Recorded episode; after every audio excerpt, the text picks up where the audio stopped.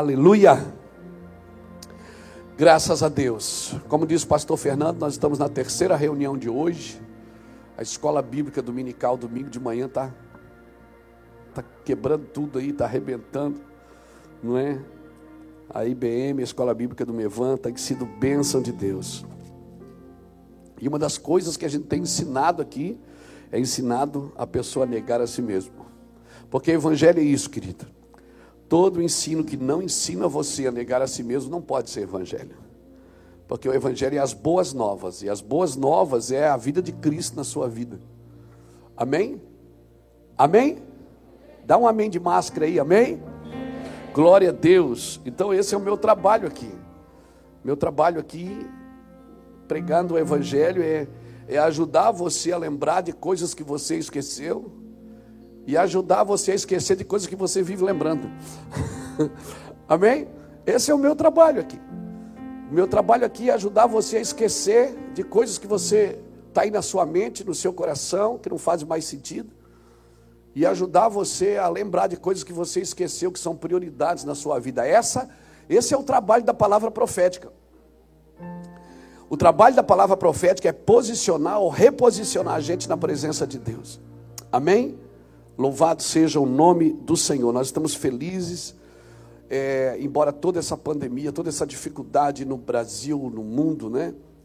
Ainda alguns lugares do mundo já, já estão voltando ao normal, né? O Brasil ainda não, Itajaí também não, mas a gente acredita que estamos aí numa reta final, uma coisa é certa, irmão. Nós vamos ficar melhor. Amém? Nós vamos ficar melhor. E quem se aproveitou dessa situação vai pagar caro. Quem está se aproveitando, né? A mídia corrupta, a política corrupta, o engano, a mentira, a Bíblia trata pesado com isso. O Senhor trata pesado com pessoas que se aproveitam da necessidade alheia. O Senhor trata pesado. E vamos deixar para o Senhor tratar disso, amém? O nosso trabalho é dizer para os pecadores e para os corruptos ainda dá tempo de se arrependerem. Porque vai chegar uma hora que não vai dar mais. Amém? Louvado seja o nome do Senhor Jesus Cristo. Queridos, tem uma palavra no meu coração, até falei para o Reuel ali, disse, Reuel, eu queria falar de Jesus hoje. Hoje eu queria mudar um pouco, queria falar de Jesus. Mas eu queria falar de Jesus mesmo. Amém? Muito simples. Eu queria falar de Jesus. Eu acho que a gente precisa falar de Jesus. Falar um pouco de Jesus. Falar na simplicidade de Jesus. Esse é o nosso trabalho. A verdade de Deus, irmãos, ela quando passa pelas nossas vidas, eu não posso usar a verdade para os meus interesses pessoais ou para a minha causa, porque essa não é a minha verdade, é a verdade de Deus. Se eu pegar a verdade de Deus e tentar manipular ela para a minha causa, eu posso tornar ela a minha verdade e não mais a verdade de Deus. Então é muito perigoso. Então eu quero com muita simplicidade, hoje você tem que prestar bastante atenção, porque eu quero falar devagar. Só se o Reuel cantar aquelas músicas bonitas, daí eu não aguento, né, irmão? Eu dou uma chapadinha. Né? Mas eu quero ficar bem calmo aqui, eu estou tranquilo, né? E, mas tem uma coisa que nesse, nesses dias está pesando no meu coração. Eu estou orando muito por homens que implorem pela presença de Deus. Eu estou orando muito para que Deus levante homens e mulheres no mundo que implorem pela Sua presença. Homens que não consigam sair de casa sem dizer, Deus, eu preciso de você. Mas sem interesse, sabe? Não é porque tem conta para pagar, não é porque tem emprego para arrumar, não é porque tem carro para trocar, não é porque quer casar, não é. Não. É porque só por um único interesse, Senhor, eu preciso de você. Eu oro para que Jesus seja a nossa prioridade número um. E para isso a gente vai ter que desmontar algumas coisas que tomaram a frente da gente. Nós vamos ter que desmontar alguns acampamentos que a gente fez em alguns lugares que não fazem sentido.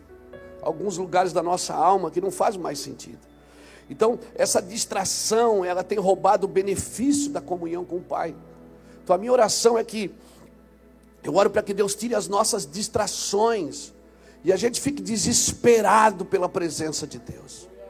Um homem desesperado pela presença de Deus, irmãos, ele não vai perder o foco, ele não vai se desviar na jornada. Amém? A gente pode pecar na jornada, fazer coisas erradas, mas, irmãos, você não precisa sair da igreja para estar desviado. Você desviou do foco, você já desviou. E você pode continuar sentado na igreja. É muito importante a gente não perder o foco. O foco é o coração de Deus. O foco é a sua presença é a sua santidade, porque tudo que eu vou fazer, a Bíblia diz: tudo que fizer, faça como ao Senhor. Ou seja, eu estou trabalhando, viajando, eu estou fazendo para o Senhor. Estou tocando teclado, é para o Senhor. Eu estou pregando, é para o Senhor. Estou lá sendo vereador na cidade, é para o Senhor. Eu estou fazendo alguma coisa lá na minha empresa, é para o Senhor. Minha empresa é do Senhor. Irmãos, se eu não tiver essa mentalidade de prioridade, eu vou desviar no caminho, com certeza.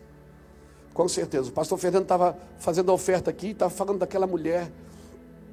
Aquela mulher, ela, não é que ela roubou a cena. É que ninguém se preocupou em, em, priorizar Jesus naquele lugar. Não é? Às vezes a gente prioriza a igreja, prioriza a denominação, prioriza o pastor, prioriza esse, prioriza aquele, mas não prioriza a presença de Deus. A presença de Deus, ela tem que, ela tem que encheu meu coração. Davi dizia assim: ó, Eu não subirei à cama que durmo, não darei descanso aos meus olhos, nem repouso às minhas pálpebras, enquanto não preparar um lugar para o Senhor. Eu quero preparar um lugar para o Senhor na minha vida, na minha família, no meu casamento, nos meus filhos. Eu quero preparar um, um lugar onde o Senhor esteja presente, não só venha quando eu preciso. Mas eu quero chegar e entrar num quarto e dizer: Deus, obrigado, estou aqui. Não vim pedir nada, fica tranquilo, não vim fazer compra. Eu vim só ficar com o Senhor. O que é que você quer, Luiz? Nada, eu não quero nada, Senhor. Não quero nada. Você está aqui? É, não, não quero. Eu sei que o senhor está acostumado só, só me receber quando eu preciso, mas eu vim aqui porque eu não. E não é porque eu não tenho nada para fazer, é porque eu quero ficar aqui. Então eu acredito nessa prioridade, irmão. Que nós estamos entrando num tempo que nós precisamos priorizar. Abra sua Bíblia comigo em João capítulo 1. Louvado seja o nome do Senhor Jesus Cristo. Aleluia. Louvado seja o nome do Senhor Jesus Cristo. Aleluia.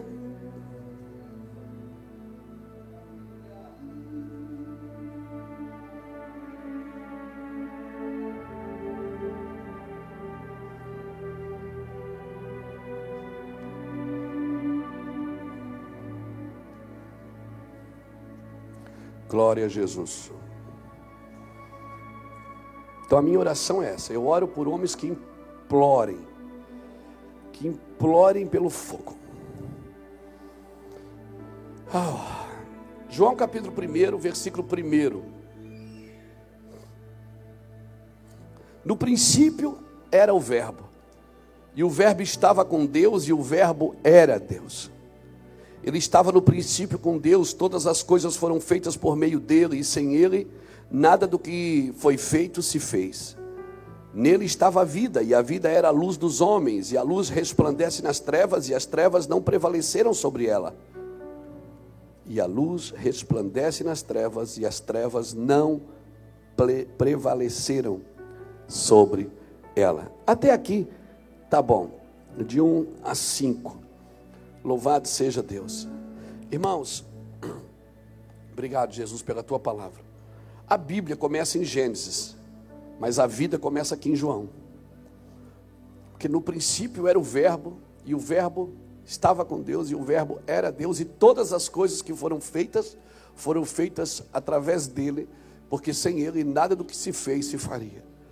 Deus criou tudo pela palavra, haja, então ouve. Deus disse: haja luz, e houve luz. Jesus disse: Eu sou a luz do mundo. Ou seja, a Bíblia começa lá em Gênesis, no capítulo 1. No princípio criou Deus os céus e a terra. Mas em João, capítulo 1, começa a vida. Antes de tudo que foi criado. Jesus disse: Eu sou a luz. E a luz e as trevas não prevalecem sobre a luz. Eu vou repetir: as trevas não prevalecem sobre a luz. Irmão, a palavra de Deus não é um som, a palavra de Deus é uma pessoa. Amém? Quando Deus disse haja, ouve. Deus liberou a palavra. A palavra de Deus não é um som que Deus fez. A palavra de Deus é uma pessoa. Amém? Quando Jesus fala, interessante, ele diz assim: quando, onde tiver dois ou três reunidos em meu nome, ali eu estarei. O negócio é tão simples que a gente lê isso. Né, onde tiver dois ou três reunidos, ali, né, a gente fala no púlpito, ó, oh, Deus vai estar ali, porque ali tem dois ou três reunidos. Mas ele diz que é dois ou três reunidos em meu nome. Ou seja, eu sou a prioridade daquela conversa. Eu sou a prioridade daquele momento. Eu sou a prioridade desse lar. Eu sou a prioridade dessa empresa. Eu sou a prioridade dessa busca. Eu sou a prioridade. Irmão, o que, o que vai destruindo a gente não é só as nossas atitudes, são as nossas intenções.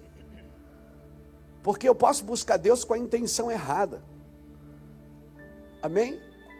Eu não estou pregando para pessoas que não são salvas aqui, eu estou pregando para os salvos hoje. Porque tem pessoas que não conhecem nada de Deus, então elas vêm, ouvem, eu quero isso, ok.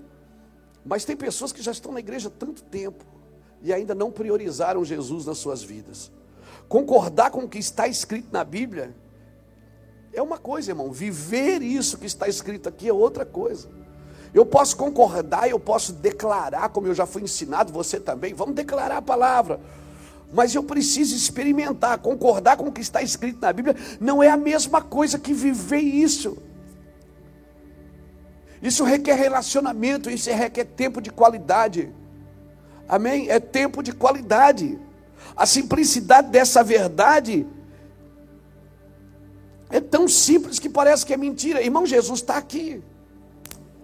Agora. Tá? Sabia? Ele está aqui agora? Sabia disso? Só saber não é importante. Eu preciso desfrutar disso. Então, e na reunião, eu acho que a máscara tem colaborado. Que a gente não conversa mais. Não está muito distraído. Está todo mundo focado.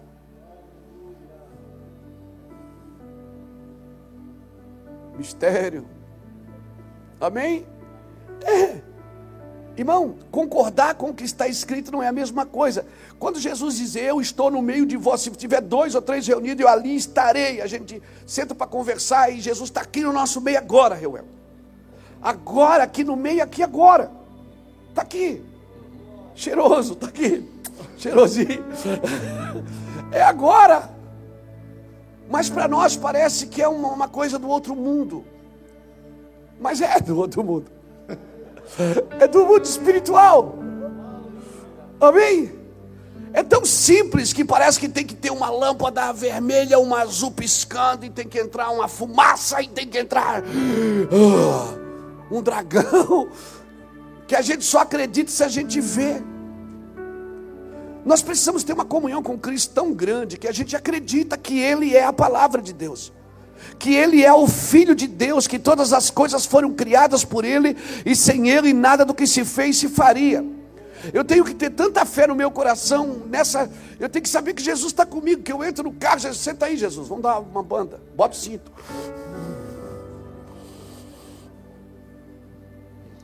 É engraçado, mas é esse tipo de conversa que você precisa ter com Ele. Não é aquela que você muitas vezes era Deus poderoso. Ei. Menos Batista. Para que tudo isso se eu estou aqui? É que a gente aprendeu assim. Jesus só desce no grito. Só, é ou não é? Nós ensinamos, nós, é ou não é? Quem já aprendeu assim? Quem já ensinou assim? A gente aprendeu que tem que ter mistério. Mas que você quer mais mistério do que isso? Jesus está aqui agora. Pode curar você agora. Pode curar você que está em casa agora. no estender de mão e dizer: receba a cura. Você pode receber agora, aqui. Mas para nós é muito distante. Não, pastor, tem que ter uma ajuda na alma. Se a alma não, se a alma não receber, a gente não, a gente não recebe no espírito. O espírito não sente nada, irmão. O espírito ele crê. O espírito não, não sente, ele sabe. Eu preciso é saber que o que está escrito é verdade. Ele está aqui agora e eu quero vê-lo. E quer saber? Ele quer ser visto. Não, o pastor está brincando. Não estou. Ele quer ser visto por você. Ele é a palavra, ele é a instrução, ele é a glória de Deus revelada. Agora, como eu não tenho muito conhecimento dele, quando alguém pergunta dele para mim, eu não sei dizer sobre ele, eu só sei dizer, eu só sei saber o que ele faz. Eu não sei quem ele é. Eu sei que ele cura, que ele batiza, que ele prospera, que ele, ele sei tudo que ele faz, mas eu não sei quem ele é. Deus não precisa de alguém para mostrar o que ele faz. Por isso já tem a criação, a criação já faz isso.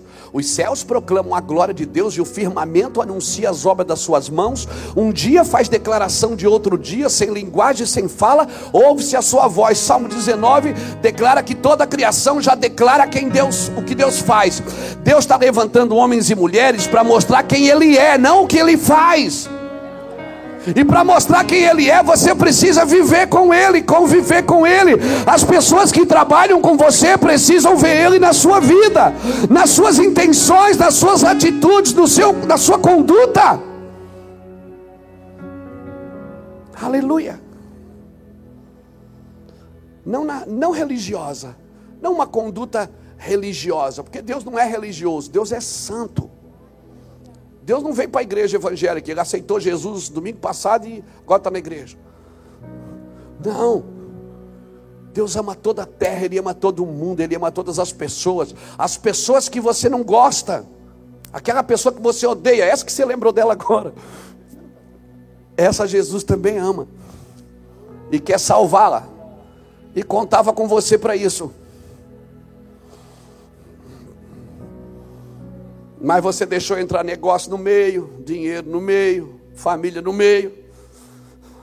E agora Deus vai ter que usar outro, porque você está de mal. Obrigado pelo seu amém de máscara. Está me entendendo? Deus ama todos e Ele quer salvar todos. Eu falei para você que era bem simples.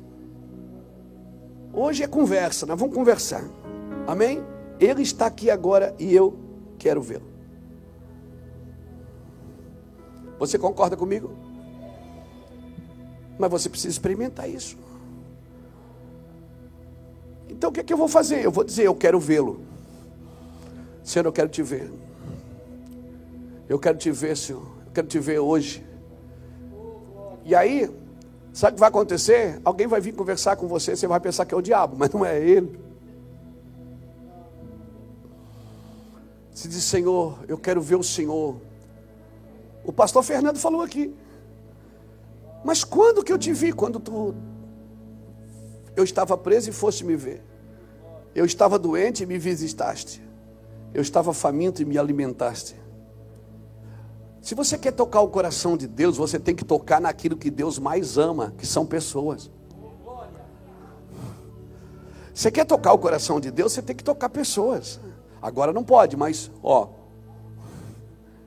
Se você quer tocar o coração de Deus mesmo, se você diz, Luiz, eu quero servir a Deus, você vai ter que servir pessoas. Você vai ter que amar as pessoas, elas merecendo ou não. Tem pessoas que merecem, tem pessoas que precisam. Isso é um treinamento, irmãos. Isso é um treinamento. Nós vamos ter que aprender isso. Então, eu preciso agir como se Jesus estivesse aqui agora. Se eu creio que Ele está aqui, eu preciso agir como se Ele estivesse aqui. Como? Dando reverência, dando atenção para Ele. Procure ouvi-lo. Procure senti-lo. Procure tocá-lo. Como pastor? Não se distraindo. Irmão, a distração rouba você de fazer tudo isso que eu estou te dizendo aqui. A distração é perigosa, ela tira você do propósito de Deus. E muitas vezes nós nos distraímos com a própria obra de Deus. O meu recado para você nessa noite é: não se distraia com mais nada. Você pode estar sentado na mesa com Jesus e não estar percebendo o que Jesus veio fazer. Aquela mulher, ela entrou e foi derrubando tudo, e ela se jogou nos pés de Jesus, quebrou o, o vidro, o vaso, perdão, de alabastro cheio de nardo puro e despejou sobre Jesus.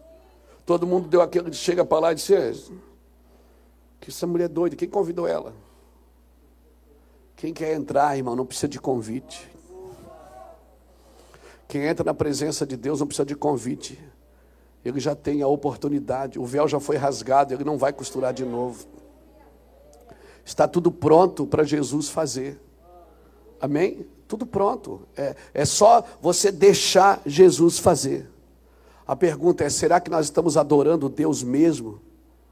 Ou nós estamos adotando uma ideia, uma visão, ou adorando uma denominação, ou adorando alguém, ou adorando uma música. Às vezes a gente adora a adoração. Às vezes a gente adora a adoração e não adora a Deus. Quem sabe nós estamos adorando o Deus de ontem, o Deus de amanhã, e não o Deus que está aqui agora. Estamos contando o testemunho do que ele fez, estamos lendo daquilo que ele ainda vai fazer, mas não estamos experimentando ele agora, nossa realidade presente, Jesus aqui, agora, conosco, na nossa vida. Conversar com ele, bater papo, irmão, conversar, jogar conversa fora, falar com ele de coisas que estão no seu coração que você não tem coragem de falar com ninguém, abrir, abrir o livro da sua vida e contar segredos, falar, vai falar, não é, não é aquela oraçãozinha fajuta que a gente faz, Senhor, perdoa todos os meus pecados. Pecado tem nome, dá nome para ele. Diga para ele qual é. Diga para ele, eu sou assim, eu tenho esse problema, Senhor. Senhor, eu tenho essa dificuldade, me ajuda. Ele sabe, ele só quer ouvir que você tem. Porque Deus só pode ajudar quem reconhece que precisa de ajuda. Por que, que você acha que ele tocou Jacó e transformou ele em Israel? Porque Jacó reconheceu, eu sou Jacó. Ele perguntou, como é teu nome? Ele disse, Jacó, não é mais, pronto. Quando você reconhece, você é tocado. Quando Isaías olhou para ele na glória e viu a sua glória, disse, meu Deus, eu sou homem de lábios impuros. Na hora o anjo tocou nos lábios de Isaías com uma brasa e tirou toda a sua imundícia. Por quê? Porque ele reconheceu, eu sou homem de lábios impuros. Essa, isso que a santidade de Deus vai fazer com você. Quanto mais santidade de Deus na sua vida, mais impuro você vai se sentir mais miserável você se sente. Você não se sente a última Coca-Cola do deserto, nem a última bolachinha do pacote. Você se sente o cara mais terrível do mundo. E a santidade faz isso com a gente. Por isso que é tão difícil entrar na santidade de Deus, que quanto mais a gente entra, mais imundo a gente se sente. Por isso que num lugar onde a santidade não reina, as pessoas podem viver em pecado. Mas aonde a santidade do Senhor reina, ninguém pode viver mais em pecado, querido. Por isso que na casa de Eli, Ofne e Finéias podiam pecar e fazer coisas terríveis. Por isso que na casa de Arão, Nadab e Abiú podiam acender é, fogo e incenso. Não, eles não podiam, porque na casa de Arão havia um líder chamado Moisés que falava com Deus face a face. E se você está no lugar onde tem homens e mulheres que falam com Deus face a face, ah, irmão, o ímpio não permanece na congregação do justo quando a santidade é elevada, quando a pureza é elevada, nós não conseguimos mais viver e não vai precisar um condenando o outro, um enfiando o dedo no nariz do outro, dizendo você tem pecado, você tem pecado, você tem pecado, você tem pecado. Não, não precisa mais. Por quê? Porque todos sabem o que precisam fazer. A santidade de Deus, ela coloca tudo no mesmo lugar, irmãos. Amém? Amém? Se você estiver no lugar que as pessoas acusam umas às outras, ali não tem a presença de Deus a presença de Deus, quando Jesus estava na mesa, Jesus disse assim: ó, alguém aqui vai me trair. Nenhum olhou para o outro e disse: É ele, né, senhor? Não, eu. Todos eles perguntaram: Por acaso sou eu, senhor? Porque quando Deus está na mesa, você só vê você, você não vê mais ninguém. Você tira do meio de ti o estender de dedo, você tira do meio de ti o falar iniquamente. Quando Deus está no lugar, você não aponta mais o dedo, você aponta para você mesmo. Jesus estava na mesa e disse: Alguém vai me trair de vocês. Ninguém disse: É o Judas, né, senhor? Caba safado, caba safado. Não, Jesus não falou isso. Tem uma música assim, não tem? Judas traiu Jesus, ele é o caba safado, caba safado. Não, ninguém falou, foi Judas. Não, ninguém falou. Na presença de Jesus, João nem chamava ele de João, ele dizia, é aquele que Jesus amava. Quando João fala dele no seu próprio livro, ele não, não diz nem o nome dele. Porque a presença de Deus, ela nos constrange, irmãos. Quanto mais você orar, mais a presença de Deus vai invadir a sua casa, vai invadir o seu lar. Aleluia. Aleluia. E aí, querido, você vai começar a olhar para a sua vida, porque a Bíblia, a Bíblia não é um, uma janela, a Bíblia é um espelho. Quanto mais você olha para ela, mais, mais inadequado você se sente. Por isso, um conselho para você: nunca vá na Bíblia tirar alguma coisa dela, sempre deixe ela tirar algo de você. Quando você abrir as Escrituras, deixe que as Escrituras arranquem de você aquilo que não glorifica Jesus, aquilo que rouba os seus olhos de ver a sua glória, aquilo que rouba, mostra para Jesus. Se você está percebendo que tem alguma coisa tirando você da presença de Deus, se é a televisão, se é o esporte, se é o celular, se é um namorado, se é uma namorada, se está tirando você, sai de perto disso. Porque se, se hoje faz isso, você vai perder Jesus de vista. Jesus não, ele é ciumento. Ele não vai compartilhar você com ninguém até que você seja completamente dele. Então, querido, o coração de Deus, ele revela os nossos motivos. E a mente de Cristo revela as nossas ações. Coração e mente, por isso que eles estão ligados. Coração e mente. O, a, a, o cérebro do homem é terrível. E por isso que ele programa tudo para não precisar pensar de novo. Mas quando você se depara com a glória de Deus, a Bíblia diz que a sua mente é renovada. Há coisas novas todos os dias para você pensar e você querer. A Bíblia diz em Romanos capítulo 12 que não vos conformeis com este século, mas transformai pela renovação da vossa mente. Tu mudou de carro, mano? Tu saiu aqui do Fusquinha, agora tu tá. Tu tá... Se vira, se vira nos 30. Claro, aleluia. Irmãos, o desejo de Deus é levantar para si um sacerdócio real, um sacerdócio de todos os santos, aonde todos ministrem o coração de Deus.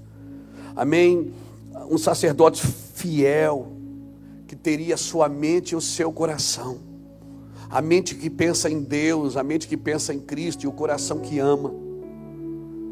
Essa é a ideia da palavra de Deus: transformar, preparar um sacerdócio de todos os santos. Amém? O meu trabalho aqui é dizer para você: construa um lugar, querido, para Deus na sua vida. Amém? Construa, pastor, mas está difícil. Mas quem falou que é fácil? Quem disse que é fácil? Quem disse que é fácil enganou você, querido. A vida com Cristo é uma vida de renúncia, não é de conquistas. As conquistas elas vão nascendo com as renúncias. E quanto mais você renuncia, mais autoridade vai chegar na sua vida e mais conquistas vão bater na sua porta. E quando chegar no final da sua vida, quando você estiver lá na velhice, sabe o que você vai dizer? Sabe de uma coisa? Tudo era vaidade. Eu quero mesmo é viver com Deus para sempre. Eu quero mesmo é viver com Deus para sempre. Então não vale a pena ter uma jornada de vida, uma carreira de vida sem Deus. Sem Deus, querida. Né? Isso não adianta. E, e o motivo de Deus te provar é para te ensinar a amar. Se Deus está te provando, é porque Ele está te ensinando a amar. Amém? Irmãos, você pode aprender muitas coisas. A minha pergunta é: nós já aprendemos a amar? Porque você pode aprender a profetizar, você pode aprender a ler a Bíblia. Tem vários cursos na, na internet de como ler a Bíblia, escolas de profetas, né, escolas apostólicas. Nós mesmos temos o Mevan Legacy aqui, temos o Mevan Academy, ensinos, escola bíblica dominical. Então nós aprendemos como ser um líder eficaz, como ser um líder que brilha, como ser um líder abençoado, como ser um bom obreiro, como ser, como profetizar, como administrar a igreja. Mas aprender a amar, você vai ter que aprender com Jesus. Só ele pode transferir isso. E ele tem uma ferramenta adequada para te ensinar a amar. Por isso que ele é categórico quando ele diz: cada um tome a sua cruz e siga-me. A ferramenta que vai te ensinar a amar é a cruz. Porque a cruz você vai ter sempre que ser crucificado por alguém. Porque ninguém se crucifica sozinho. Sempre vai ter um carrasco crucificando você. Ê, aleluia. E essa pessoa que você pensa que é o diabo que usa, está ensinando você a morrer.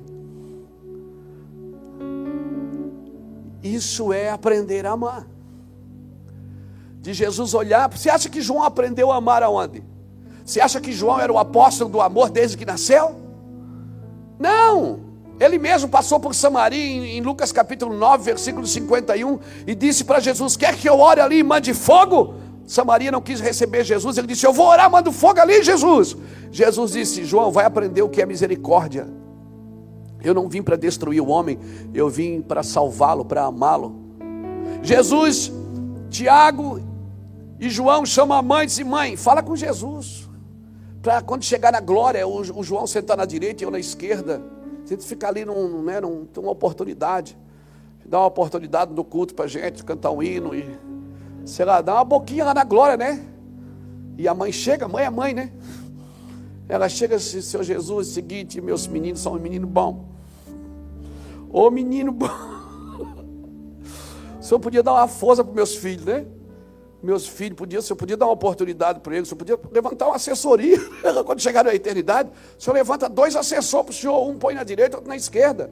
Jesus disse, menina, tu não sabe o que vocês estão pedindo. Eles podem até beber o cálice que eu tenho preparado, mas sentar na minha direita, na minha esquerda, não tem nada a ver comigo. Então João tinha os seus interesses. Onde é que João aprendeu sobre amor?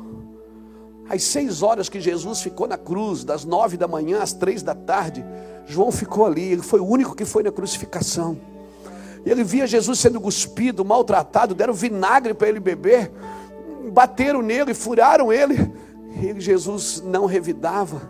Até o ladrão que disse: Desce daí, você não é o Cristo. Ele não, ele não ouviu, ele não falou nada. João perguntou: disse, Cara, que, que negócio é esse? Que amor é esse? Foi ali que João aprendeu. Então, querido, se você não passar pela cruz, você vai aprender sobre teorias, sobre teorias, sobre teorias mas você não vai aprender na prática o que é viver com Jesus, crucificado com Cristo, para você poder dizer: já não sou mais eu que vivo, é Cristo que vive em mim. Esse amor que eu agora vivo na minha carne, eu vivo pela fé no Filho do Homem. Aleluia. Enquanto eu não passar pela cruz, eu não tenho evidências de amor no meu cristianismo. Enquanto eu não passar pela cruz e não ser crucificado, a diferença minha e de João é que Jesus chamou João para ver a cruz. João foi ver a crucificação, eu não, eu tenho que ser crucificado com Cristo. O meu trabalho é ser crucificado com Cristo, para entender o que está escrito aqui em João, para entender o seu amor. Enquanto houver interesses no meu cristianismo, enquanto tiver barganha no meu meio, eu não tenho como viver o cristianismo puro. Amém? Amar só Jesus pode te ensinar. E Ele vai te provar até te ensinar a amar, querido. Essa é a característica desse sacerdócio real.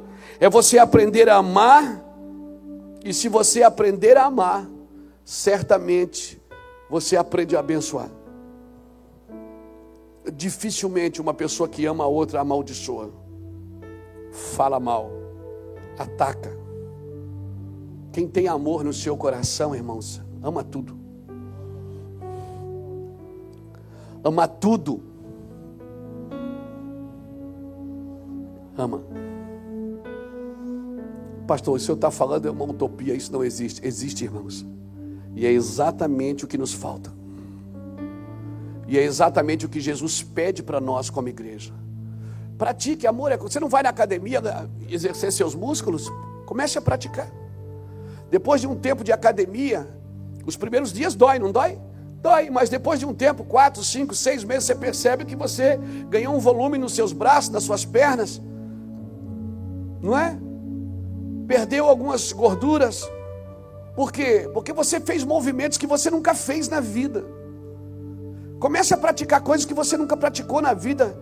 Pratique, eu vou sair daqui hoje, eu vou, eu vou abençoar alguém que mora na rua. Aí você pensa que está abençoando ele, é ele que está te abençoando, ele está te ensinando. Ele é a pedagogia de Deus para a sua vida. Ele é a pedagogia de Deus para a sua vida. Você diz, hoje eu fui lá, abençoei duas pessoas. Não! Você não abençoou, eles foram usados por Deus como um instrumento de conserto para você.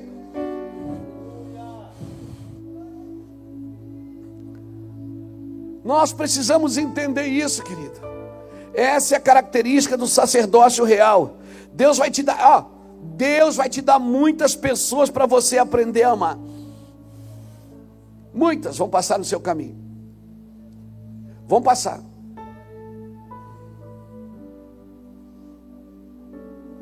Já aconteceu com você? Você foi enganado por alguém? Não levanta a mão, não. Você foi enganado por alguém, daí você diz assim: Meu Deus, isso sempre acontece comigo. Por quê? Porque às vezes a sua reação pode ser a mesma, sempre. O dia que você mudar a sua reação, você muda a sua jornada. O dia que mudar a reação diante do problema, você muda a jornada.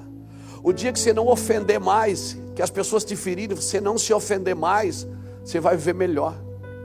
Você vai se tornar uma semente para a unidade. Amém? Amém. Aleluia! Louvado seja Deus! Enquanto você ficar batendo na porta, reclamando os seus direitos.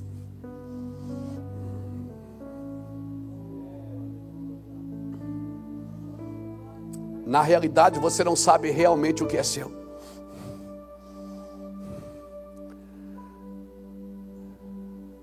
O que é seu é seu, irmãos. Ninguém pode tirar. Deus te entregou, está dentro de você. Ninguém pode tirar. Ninguém pode tirar. Deus vai te dar muitas pessoas para você aprender a amar, e mesmo que você não consiga transformá-las pelo amor, elas estarão aperfeiçoando você em amor. Amém? Elas estarão transformando você em um homem amoroso e uma pessoa amorosa, cuidadosa. Miqueias capítulo 6, versículo Versículo 6, abre aí comigo, Miquéias.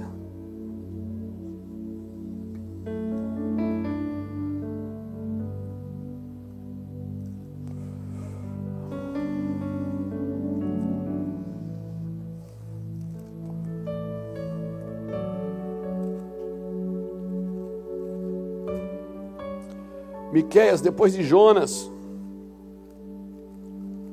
antes de Naum, Vamos lá, Miqueias capítulo 6, versículo 6 diz assim: Com que me apresentarei ao Senhor e me inclinarei diante do Deus excelso? Virei perante ele com holocausto, com bezerros de um ano? Agradar-se-á o Senhor de milhares de carneiros ou de miríades de ribeiros de azeite? Darei o meu primogênito pela minha transgressão, ou o fruto do meu ventre pelo pecado da minha alma? Ele te declarou ao homem o que é bom e o que é que o Senhor pede de ti: que tu pratiques a justiça, ames a misericórdia e andes humildemente com o teu Deus. Essas três coisinhas aqui tá, tá safo. Você praticou isso aqui já era, irmão. Não tem para ninguém. Pratique a justiça, ames a misericórdia e andes humildemente com o teu Deus. O que é, que é justiça? É dar ao outro o que lhe é direito. O que é, que é direito do outro? É ser amado. É ser amado por você, é um, é, é um direito dele. Se você praticar o seu direito, o direito dele, alguém vai praticar o seu. Com certeza vai praticar o seu. Justiça, misericórdia e humildade são três balizadores de herança. Irmãos, o que nos qualifica para julgar alguém? O que é que me qualifica para julgar alguém? Eu vou perguntar de novo: o que é que me qualifica para julgar alguém? Você se acha no direito de julgar alguém? Se acha? Não. Então por que, que a gente julga?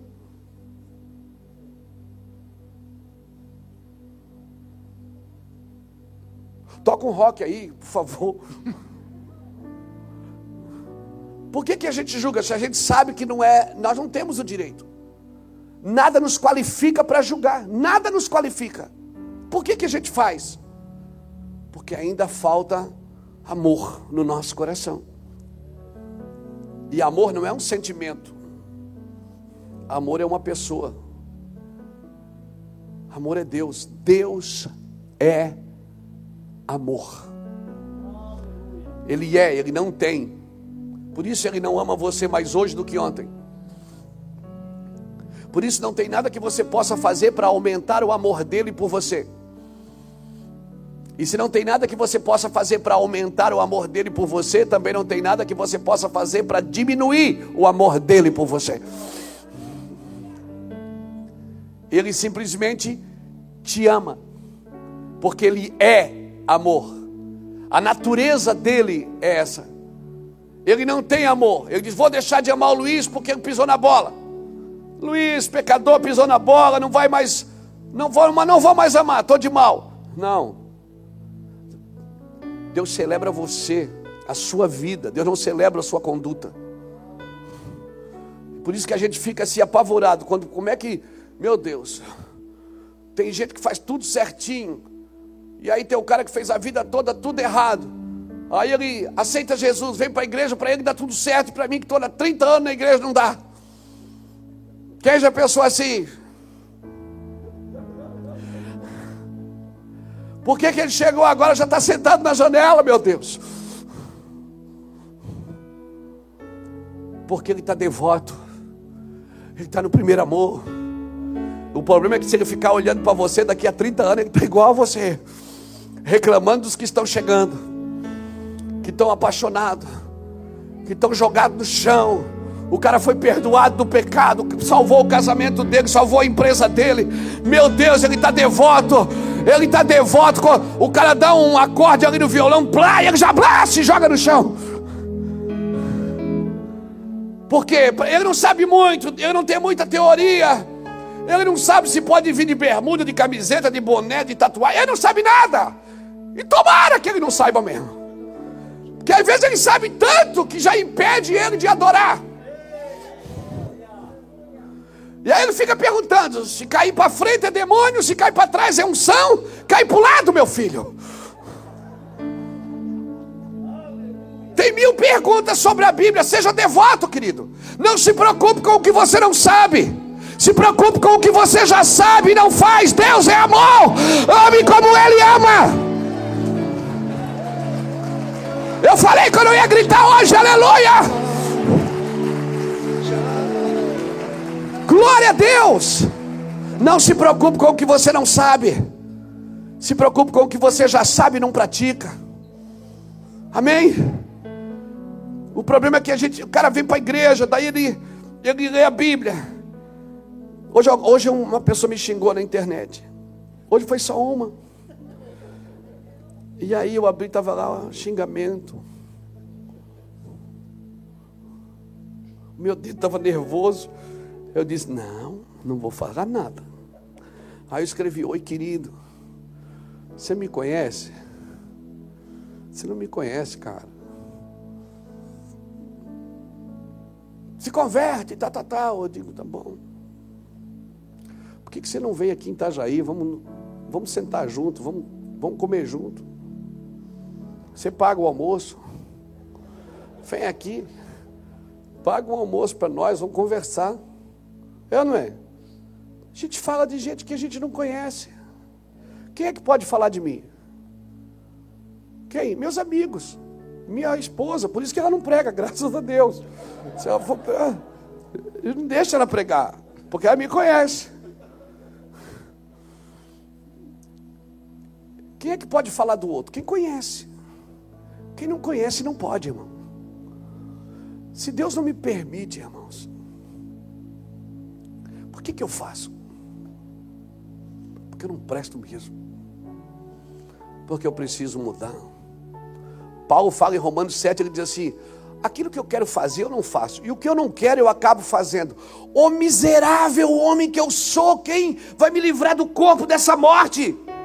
Aí no versículo seguinte, no finalzinho do capítulo 7, ele diz: Mas graças a Deus, que nos deu a vitória pelo nosso Senhor e Salvador Jesus Cristo. Ou seja, quando eu olho para mim, nem eu me suporto. Ainda bem que tem Jesus no meio. Entre eu e eu, tem Jesus. Entre eu e mim, tem o Jesus no meio. Então eu olho para mim através dele. Senão eu não me suporto, irmão. Verdade. Então, para que um dia a gente seja qualificado para julgar as nações com Jesus, eu não posso julgar agora. Está me ouvindo? Para que um dia eu possa julgar as nações com Jesus, eu não posso julgar agora. Porque se eu julgar agora, certamente eu não vou julgar as nações com Jesus. Isso é muito forte. Escreve aí, porque isso não é frase de efeito, não. Isso é profecia. Se eu julgar as pessoas agora, eu não vou poder julgar as nações com Cristo no seu governo. Mas se eu não julgar agora, se eu manter minha calma, se eu manter o meu coração no, no céu, se eu manter o meu coração pregado na cruz, crucificado com Cristo, eu preciso amar a misericórdia, irmão. Se eu quero julgar as nações com Jesus, a misericórdia ela triunfa sobre o juízo. A misericórdia qualifica você para governar com Cristo depois. Sem a misericórdia agora, você não vai governar com Cristo depois. Se você olha, você julga uma pessoa pela aparência, pela crença, pelo lugar que mora, pela cor, pelo credo. Não, se você faz isso agora, você não vai julgar as nações com Cristo. Eu não tenho esse direito, Jesus não me deu. Não me deu, ele veio e ele é a luz do mundo. Depois ele disse: Enquanto eu estou no mundo, eu sou a luz. Depois ele disse: Vós sois a luz do mundo. Brilhe a vossa luz diante dos homens, para que eles vejam as vossas boas obras. Boas obras não é o que você constrói, é o que você não destrói. Boas obras não é o tanto de tijolo que você colocou, e tanto de parede que você fez. Não, Brilhe a vossa luz diante dos homens para que eles vejam as vossas boas obras e glorifique o Pai que está no céu. As boas obras que a Bíblia se refere, as obras que você está fazendo nos outros, é a, a obra que Jesus pode fazer através de você nos outros. Sim, queridos, isso é muito sério. Quando você não souber o que fazer, faça o que é certo. Fazer amar. Comece pela misericórdia. Não entre em esferas que Deus ainda não te, pro, te aprovou para entrar. Tem pessoas que querem entrar, andar além da sua medida. Deus não te chamou para andar além da sua medida. Ande na esfera que Deus repartiu a cada um. Ande na esfera que Deus te deu. Porque nessa esfera você vai ser provado. E se você for aprovado, você vai passar para o outro nível. No outro nível, as tentações serão maiores, as perseguições serão maiores, mas a presença também é mais eficaz, é maior. É maior por quê? Porque isso é uma jornada. Filhinhos, eu vos escrevo porque os vossos pecados, os vossos pecados foram perdoados. 1 João capítulo 2, do 14 ao 17. Depois ele diz: Jovens, eu vos escrevo porque conhece a palavra e a minha palavra está em vós, e já venceste o maligno. Depois ele diz: Pais, eu vos escrevo, porque conheces aquele que é desde o princípio. é filhinhos, jovens e pais. É Jesus o caminho, a verdade e a vida. É 30 sementes por uma, 60 e 100. É sempre assim, é como no tabernáculo, o ato, lugar santo e santo dos santos. Você vai estar sempre na jornada de Deus se você andar na agenda de Deus. É uma jornada, nós estamos sendo experimentados, irmãos. Estamos sendo experimentados por Deus, amém? Não ande em lugares que Deus ainda não aprovou você para entrar.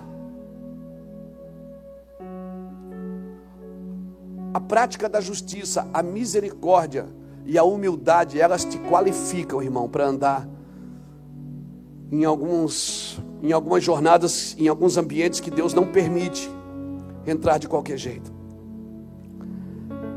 Quando você entregou sua vida para Jesus, Jesus te convidou para uma jornada. E essa jornada, o objetivo é fazer você crescer nela. É me fazer crescer nela, crescer em graça, crescer em graça, crescer em conhecimento. O Senhor está me chamando para crescer. Amém? Quando Romanos 10, 17, que diz a fé vem pelo ouvir, é ouvir pela palavra, né? A fé, Romanos 10, 17 diz isso. A fé vem pelo ouvir e o ouvir pela palavra de Deus. Não é a palavra de Deus, é pela palavra de Deus. A tradução correta é pela ouvir pela palavra. Está aqui, ó. De sorte que a fé vem pelo a fé é pelo ouvir e o ouvir pela palavra. Não é ouvir a palavra, é ouvir pela palavra. Como é isso, pastor? Ou seja, tudo que Deus vai fazer para você e vai fazer em você é pela palavra. Tudo é por Ele, dele, por Ele e para Ele, é pela palavra. Isso é diferente de ouvir a palavra. Ou seja, eu ouço todos pela palavra. Eu meço as pessoas pela palavra. E se a palavra manda eu ouvir, eu tenho que, eu tenho que ouvir. E se a palavra manda eu amar, eu amo. Mas eu leio a Bíblia, tem gente que diz, como é que você me explica? Gente que vai no monte toda semana, lê a Bíblia todo dia, jejua, dá o dízimo, vai para a igreja e ainda não está com o coração encharcado de amor. Como é que você explica isso? Como? Por que, que às vezes tem gente que não vem na igreja e é incendiado? Por quê? Porque ele está, ele está sendo medido pela palavra. Eu ouço todos, mas pela palavra, ela me guarda. Se você vive pela fé na palavra, a palavra sempre filtrará tudo que você ouve. Eu estou assistindo um filme, estou vendo lá aquele filme. Eu meço ele pela palavra, irmãos. Se aquilo não me edifica, eu saio. A fé vem pelo ouvir, o ouvir pela a palavra é o prumo. É o prumo, é o filtro que por onde passa tudo que eu recebo. O que eu vejo, o que eu ouço, o que eu toco, o que eu sinto, tem que ser pela palavra. Irmãos, tem que ser pela palavra. Se a palavra diz que eu tenho que amar, eu tenho que amar. Sabe qual é o tempo mais perigoso da sua vida? Sabe qual é? é o tempo que você começa a amar. É por isso que é tão difícil viver livre para amar. Por quê? Porque você vai se tornar vulnerável. O tempo mais difícil da tua vida é o tempo que você tem que amar as pessoas. Que você aprende a amar as pessoas. Por quê? Você vai ficando vulnerável, porque você se torna mais vulnerável. Todo aquele que ama, ele é vulnerável a tendência é que ele pode sofrer mais do que os outros. Certamente. Se ele ama, ele vai sofrer um pouco mais do que os outros. Por quê? Porque ele vai ter que tolerar mais do que os outros. Ele vai ter que aceitar mais do que os outros. Porque há um pedido de amor, as paredes têm que cair. Há um pedido de amor, as paredes têm que cair, querido. Toda pessoa que ama, ela é frágil. Ela é frágil por quê? Porque ela tem que suportar mais. Ela vai ter que perdoar mais. ela vai se sentir uma boba. Ela vai se sentir uma idiota. Assim, eu sou um idiota porque eu deixo todo mundo fazer o que quer comigo. Seja bem-vindo ao clube do amor.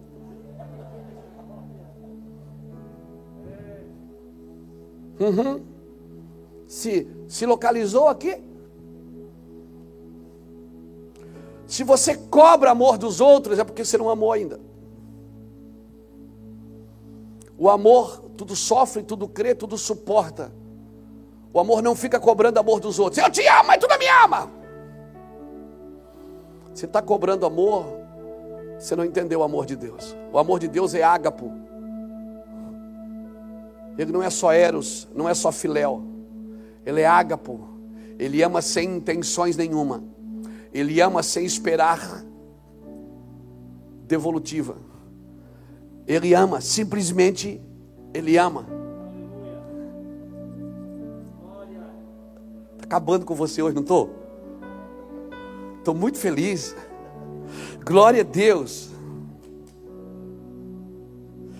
Porque quando você se compromete a amar, você não pode mais ter nenhum senso de preservação.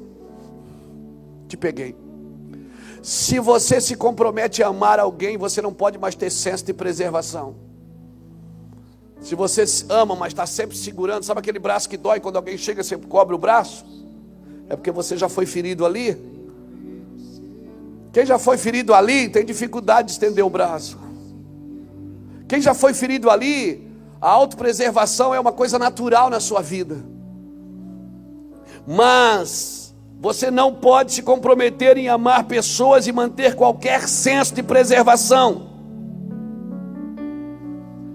E aí eu vou precisar da graça de Deus, eu vou precisar da misericórdia de Deus, eu vou precisar da humildade de Deus. Agora não pense que a graça vai fazer o trabalho para você, quem faz o trabalho é você. O trabalho daqui por diante é seu. Se você decidiu amar, o trabalho é seu, não é mais de Deus. O que você pode pedir, e eu peço todos os dias, Senhor, me ensina a amar como tu amas. Essa é a minha oração diária. É a oração feita na manhã. Quando abro os meus olhos, me ensina a amar hoje como tu amas. Me ensina a perdoar como tu perdoas. Me ensina, é quase uma religião para mim essa oração. É quase aquela oração do AA. Me ensina, Senhor. Me ensina. Então, escuta. Está escrevendo? Então escreve aí. Nem tudo que machuca é necessariamente ruim.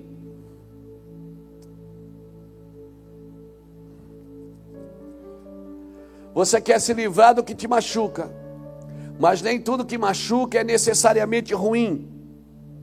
A boas novas, ou seja, a, boas a, a, a boa notícia das boas novas é que o Senhor não permitirá que você entre numa batalha que você não pode suportar. Nunca. Se Deus está permitindo é porque você pode suportar, querido. Amém? Então eu quero deixar essa palavra no meio dessa pandemia para você. Porque se tem uma coisa que o Senhor está nos ensinando nesses dias é amar. Quem já acabou a paciência? Quem já está assim acendendo a luz vermelha? Nem vou perguntar pelo dinheiro. Quem já está, não está assim, está uma luta, não está? Mas é necessário que a gente aprenda algumas coisas. A pedagogia de Deus nesses dias, no meio dessa pandemia, é me ensinar que a graça de Deus não me isenta de entrar na batalha A graça não me isenta da batalha, ela entra comigo nessa batalha. Ela garante que nesta batalha eu sou vencedor. E ponto. Morrendo ou vivendo, estando aqui ou na eternidade, trabalhando ou desempregado, podendo vir à igreja ou não,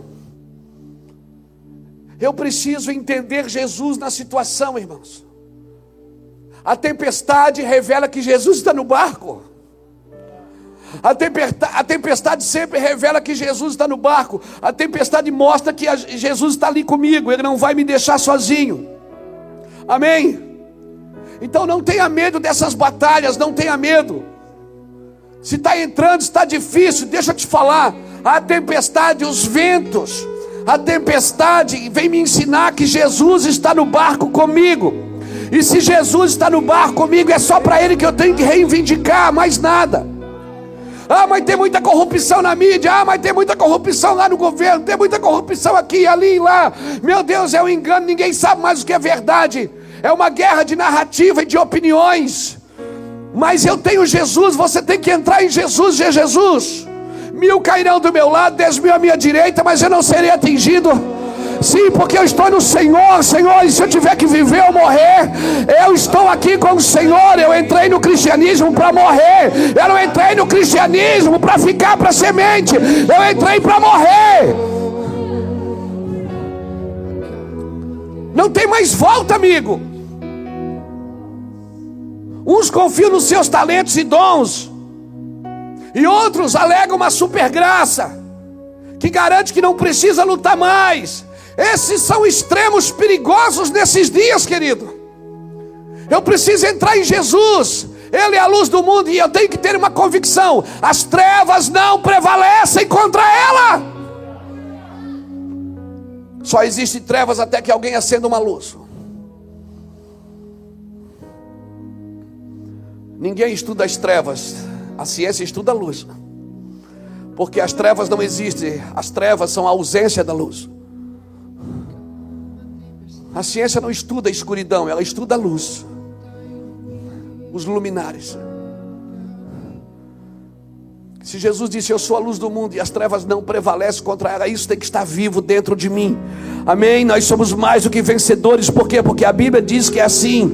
Amém? Nós precisamos entrar nessas batalhas pela fé e permanecer nelas até que experimentamos o poder da graça que nos mantém mais do que vencedores, o poder da graça que veio da cruz. Eu preciso viver isso, isso é verdade, irmãos.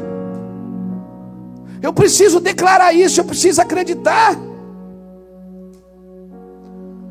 E o teu caráter, irmão, o meu caráter nesses dias está sendo medido por aquilo que eu tenho capacidade de renunciar. Não por aquilo que eu tenho capacidade de, de conquistar, mas de renunciar.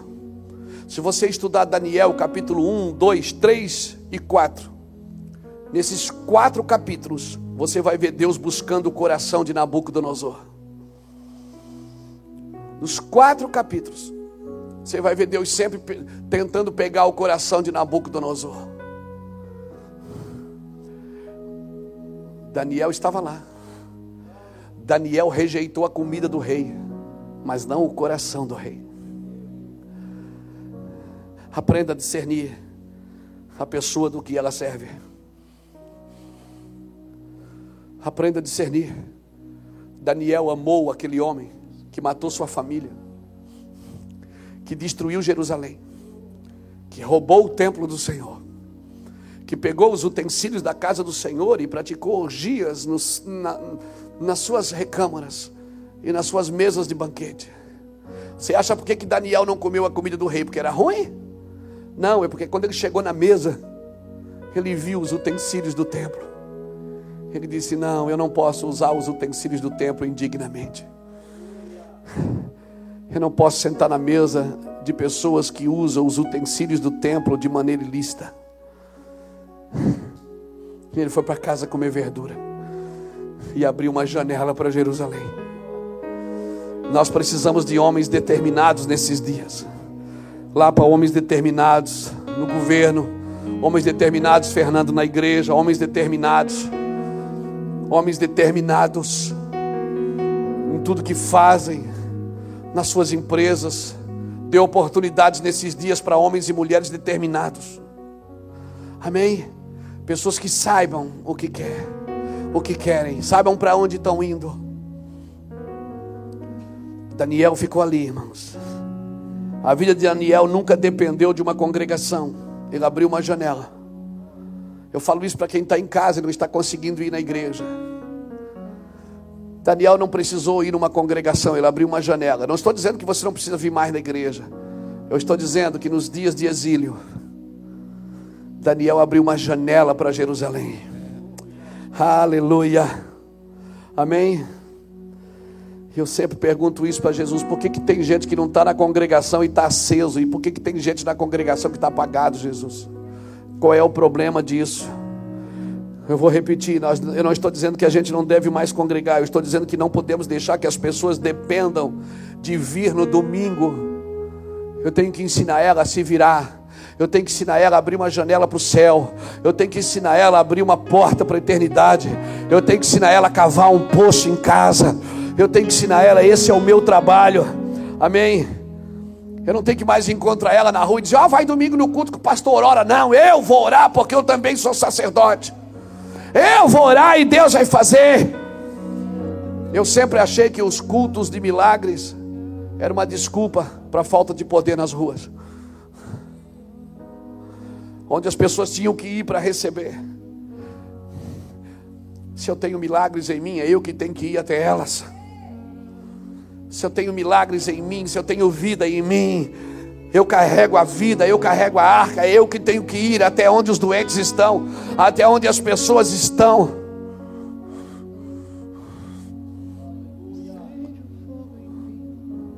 Para seu carro amanhã na frente do hospital, estende as mãos, desce, abre a porta e diz: Eu declaro que as pessoas vão ficar curadas aqui.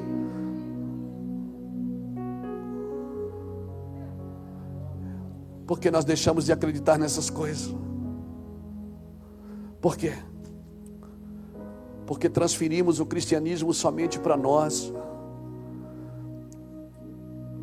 Eu vou, eu vou para a igreja por causa de mim. Não, eu tenho que ir na igreja por causa de alguém.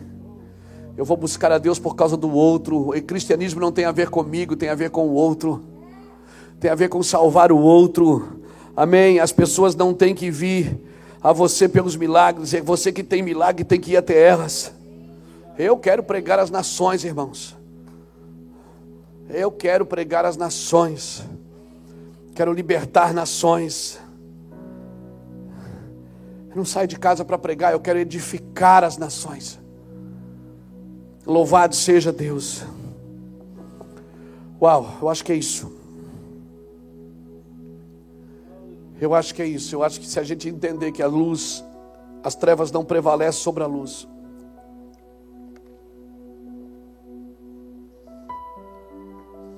Eu vou dar mais ênfase à luz e não às trevas. As trevas não prevalecem, irmãos, e é uma verdade. Para encerrar, deixa eu dar três aspectos do caráter de Daniel, de homens que nós precisamos nesses dias, de mulheres que nós precisamos nesses dias. Ah, pastor, mas o diabo me arrebentou, o diabo fez tantas coisas na minha vida. Irmão, não se trata do que o diabo fez na sua vida, se trata de como você reagiu a isso. De como você reagiu a isso, o que, é que você está fazendo agora, como você vai reagir. Irmãos, Daniel, esses três aspectos de Daniel, eles mexem muito comigo. Um dia ainda vou escrever um livro sobre Daniel. Daniel tinha três aspectos no seu caráter. Primeiro, ele era um homem profundo de oração. Três vezes por dia, sua janela estava aberta para Jerusalém. Três vezes por dia. Três vezes por dia. Pelo menos ele foi para a cova dos, dos leões porque ele não abortou a sua missão de orar. Porque ele não negociou a sua missão de buscar a Deus. Então, seja um homem, uma mulher, vivo na oração Pratique uma vida de oração na sua casa, pratique onde você estiver, crie, chame os vizinhos para orar, chame os fa a família. Família, chame a família para orar junto com você, bota um sonzinho, chama no violão, toca na colher. Faz uma reunião, chama os amigos, chama as amigas. Para quê? Para orar. Vamos orar lá em casa hoje? Vamos, faz um cafezinho, um bolo de aipim. Meu, bolo de aipim agora deu água na boca, gente. Faz uma comidinha. Vão, o que, que, que tem de especial? Quem faz aniversário? Ninguém, nós queremos ficar com Deus. Vamos orar, vamos nos juntar para ficar com Deus. Não, mas não pode, tem que manter a distância. Mantenha a distância, essa distância é das pessoas, não é de Deus. Essa distância das pessoas não é de Deus. Vamos buscar isso. Então, Daniel era um homem profundo de oração. Outra coisa no aspecto do caráter, no caráter de Daniel era que ele era um homem sem feridas. Daniel, quando ia orar, não dizia assim: Oh meu Deus, tem misericórdia de mim, aleluia. As pessoas têm judiado tanto de mim, ninguém me ama, Senhor, ninguém me quer. Ó vida, ó céus, ó dor. Não, Daniel era um homem sem ferida, liberto das feridas. Ele estava no exílio, servindo uma nação que destruiu a dele, servindo um homem que destruiu sua casa, destruiu sua família. E ele serviu, mas, mas Daniel não se contaminou com a comida. É só o que os religiosos dizem. Daniel não se contaminou com a comida do rei, mas com o coração do rei. Ele amou aquele homem. Ao ponto de um dia Nabucodonosor levantar, sair da dificuldade que ele estava porque Deus fez ele pastar com os animais. Quando ele volta disso, ele diz: Olha, sabe de uma coisa? Ninguém adora outro Deus aqui, a não ser o Deus de Daniel. Deus daquele moço ali.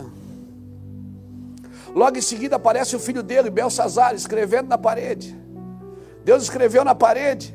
E Belsazar olha lá e diz: O que está escrito ali? Ninguém sabia. De novo, chama Daniel. Daniel resolve o abacaxi.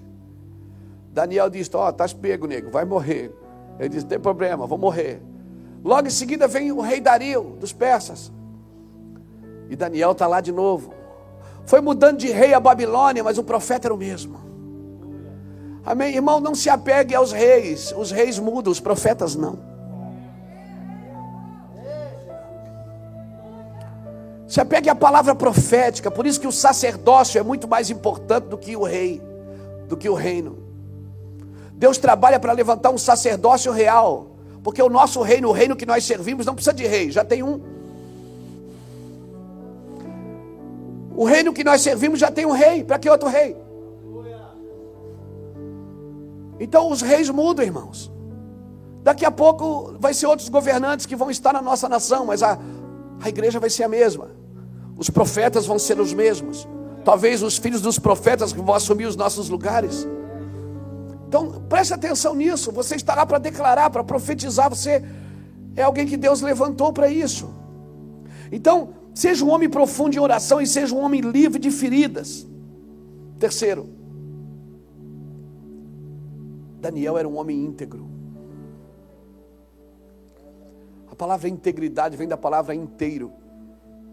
Ele não tinha fatias, ele era inteiro. Então, querido, esses três aspectos na sua e na minha vida, nós nunca mais seremos os mesmos. A luz veio ao mundo. E a Bíblia diz que os homens amaram mais as trevas do que a luz. Mas as trevas não prevalecem contra ela. Eu quero deixar essa palavra no seu coração. Judas, Jesus chamou Judas de amigo, Porque o destino de Jesus estava na mão de Judas. Pegou? Caiu alguma coisa aqui? Caiu. Pegou? O destino de Jesus estava na mão de Judas. Judas foi lá entregar. Quem sabe o seu destino não está na mão de alguém que você precisa chamar de amigo. Quem sabe as pessoas que te fazem mal, você acha que estão te fazendo mal, estão te fazendo bem, estão te curando, estão te empurrando para a cruz. Quem sabe você vive um cristianismo que nunca foi crucificado com Cristo. Você estudou, você se preparou, você fez teologia, você veio à igreja, você é um dizimista fiel, você, cara, é um adorador em comum. Mas quem sabe você nunca foi crucificado com Cristo realmente. E hoje eu te convido para ficar de pé, estender as mãos e dizer: Jesus, eis-me aqui. Eu quero ser luz nessa terra. Eu quero ser luz, Jesus. Essa palavra simples que eu tenho para você hoje. Eu fiz questão de pregar bem devagar, porque amor, irmão, não se aprende com outra pessoa. Você pode ter referências de amor,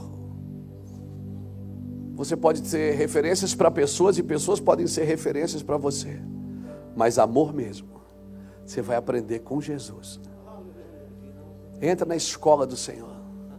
Aprendei de mim, porque sou manso e humilde de coração. E assim vocês vão encontrar descanso para as vossas almas. Quero deixar essa palavra no seu coração, querido. Estou muito alegre de ter conseguido passar para você o que eu tenho recebido do Senhor. Paulo estava na ceia. Paulo estava. Mas ele é a melhor pessoa que explica a ceia na Bíblia. João estava na ceia, mas não explica tão claro. Mateus, Levi estava na ceia, mas não explica tão claro. Paulo não estava. Mas em 1 Coríntios capítulo 11 ele diz: O que eu recebi do Senhor, eu também vos ensino. Nenhum outro foi ao terceiro céu. Nenhum outro viu coisas inefáveis. Todo navio que Paulo entrou afundou.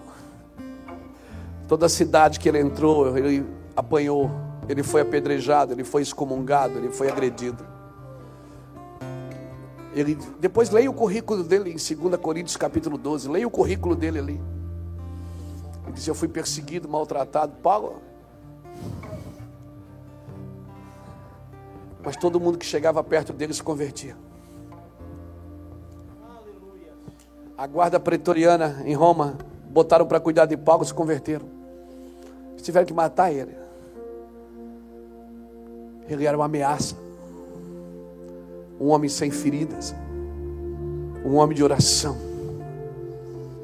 Um homem que não estava preso às feridas, às perseguições, às calúnias. Não se prenda a essas coisas. Talvez essas pessoas estão te empurrando para a cruz. São os seus carrascos hoje. O seu carrasco. Amém? Ninguém consegue se crucificar sozinho. Você precisa de um carrasco. E nessa noite, como diz o meu amigo Roberto Carlos, esse cara sou eu. Hoje eu fui o seu carrasco. Mostrar você para você mesmo. É a pior coisa que a gente pode ver é a gente mesmo, irmão. A pior coisa, a pior imagem que você vai ter é de você mesmo. Quando você achar que já venceu tudo e você percebeu que não. Quando você achar que já passou todas as mazelas possíveis e você vê que não. Deus está nos treinando para algo sobrenatural. Eu vou dizer uma coisa para você. Eu, se eu não converter agora, não tem mais jeito, Fernando. Eu, se eu não converter dessa vez, que eu estou sendo moído. Eu, eu, tô, eu tô, acho que eu estou me convertendo um pouco. Não estou bom ainda, mas eu vou ficar. Pouquinho eu já estou. Estou, amor. Estou convertendo um pouquinho, mais ou menos, né?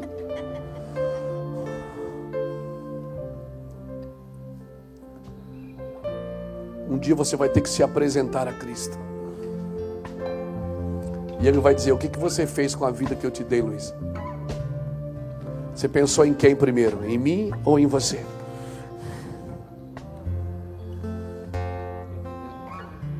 Acabou para a sua vida, que não tem mais saída de emergência. Acabou, não tem mais volta, não tem plano B mais para você, amém? Fecha a porta, não deixa ninguém. Não tem mais saída para você, acabou.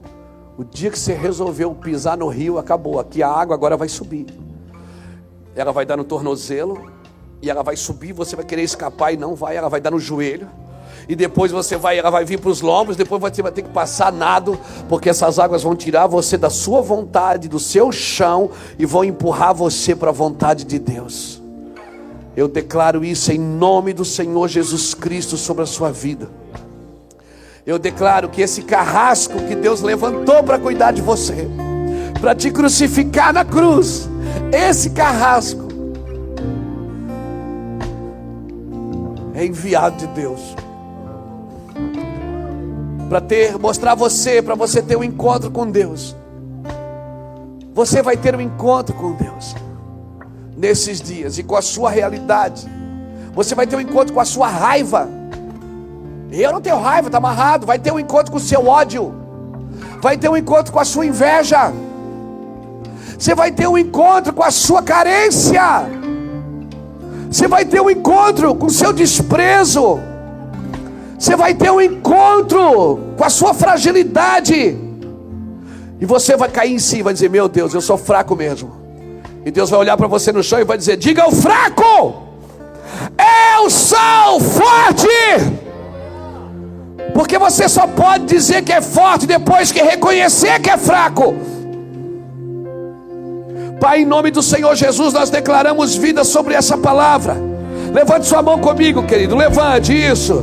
Se você pegou essa palavra no seu espírito, você que está em casa, você que está diante de um celular, de uma smart TV, de um smartphone, levante sua mão em casa também, em nome do Senhor Jesus Cristo. Nós declaramos sobre a sua vida que você hoje está sendo crucificado com Cristo. Amém. Deus vai mostrar você para você mesmo. Aleluia, eu vejo a glória de Deus invadindo a sua casa, a sua vida, a sua família. Eu quero declarar, nós vamos ter encontros com a nossa realidade. E vamos sair dali tão abençoados, tão aperfeiçoados, tão transformados pela glória de Deus. Assim será, nós declaramos em nome de Jesus. Amém. Levante sua mão e aplauda ao Senhor bem forte. Aleluia. Aleluia. Aleluia. Uma coisa só. Posso pedir para você sentar um minuto? Senta de novo, um minuto, eu já vou terminar. É sério.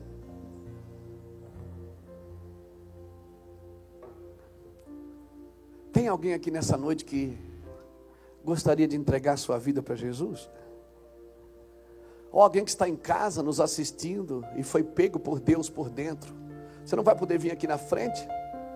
Mas eu queria que, se você quiser entregar sua vida para Cristo, só fica de pé no seu lugar. Eu quero orar por você daqui. Amém, querido. Amém. Glória a Deus. Amém. Amém. Oh, aplaude mais forte, irmão. Isso, glória a Deus. Glória a Deus. Vocês que ficaram de pé, façam essa oração comigo. Só os que ficaram de pé, Senhor Jesus, eu te recebo no meu coração e a partir de hoje eu me submeto à tua vontade. Espírito Santo, entra na minha vida, guarda-me de todo mal, perdoa os meus pecados, em nome de Jesus. Amém. Você que está em casa também, pegou a oração aí? Glória a Deus.